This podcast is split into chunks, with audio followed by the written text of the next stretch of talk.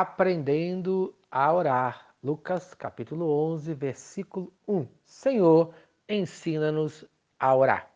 Em segundo lugar, a oração é mais importante do que o meu sono.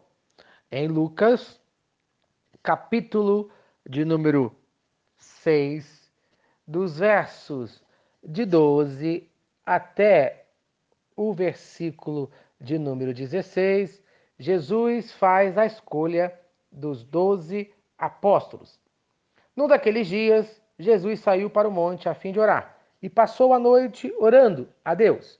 Ao amanhecer, chamou os seus discípulos e escolheu doze deles, a quem também designou apóstolos: Simão, a quem deu o nome de Pedro, seu irmão André, Tiago, João, Felipe, Bartolomeu, Mateus, Tomé, Tiago, filho de Alfeu, Simão, chamado Zelote, Judas, filho de Tiago, e Judas Iscariotes, que veio a ser o traidor. Amém. Jesus tinha uma decisão muito importante a tomar no dia seguinte: a escolha dos seus discípulos, conforme vimos em Lucas, capítulo 6, dos versículos de 12 a 16.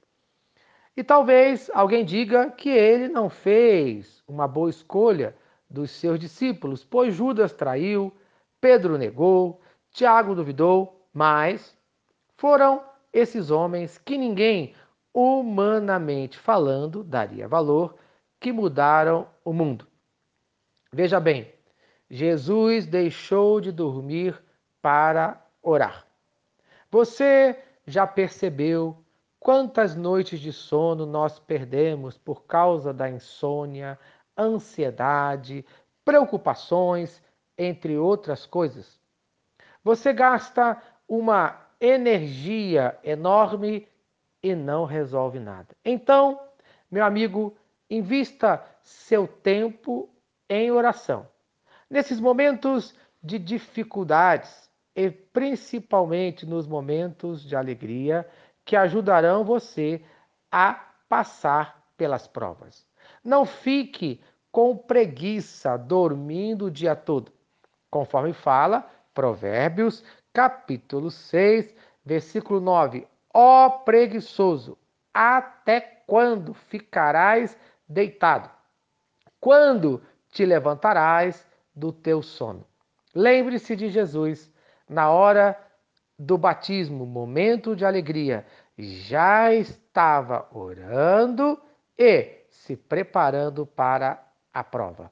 A oração nunca é demais. Não deixe o sono roubar a sua bênção. Muitas vezes, quando começamos a orar, o sono vem.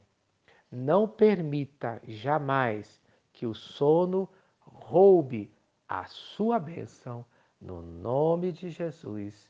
Amém, amém. Se esta mensagem abençoa a sua vida, compartilhe com quem você ama. Vamos orar? Pai querido, Deus de amor, que o sono não venha atrapalhar a minha comunhão contigo. Que o sono não venha roubar a minha bênção. No nome de Jesus. Amém e amém. Eu sou o pastor Eloy, sou pastor da Primeira Igreja Batista em São Miguel Paulista, localizada na rua Arlindo Colasso, número 85, no centro de São Miguel Paulista, São Paulo. E lembre-se, Deus no controle sempre.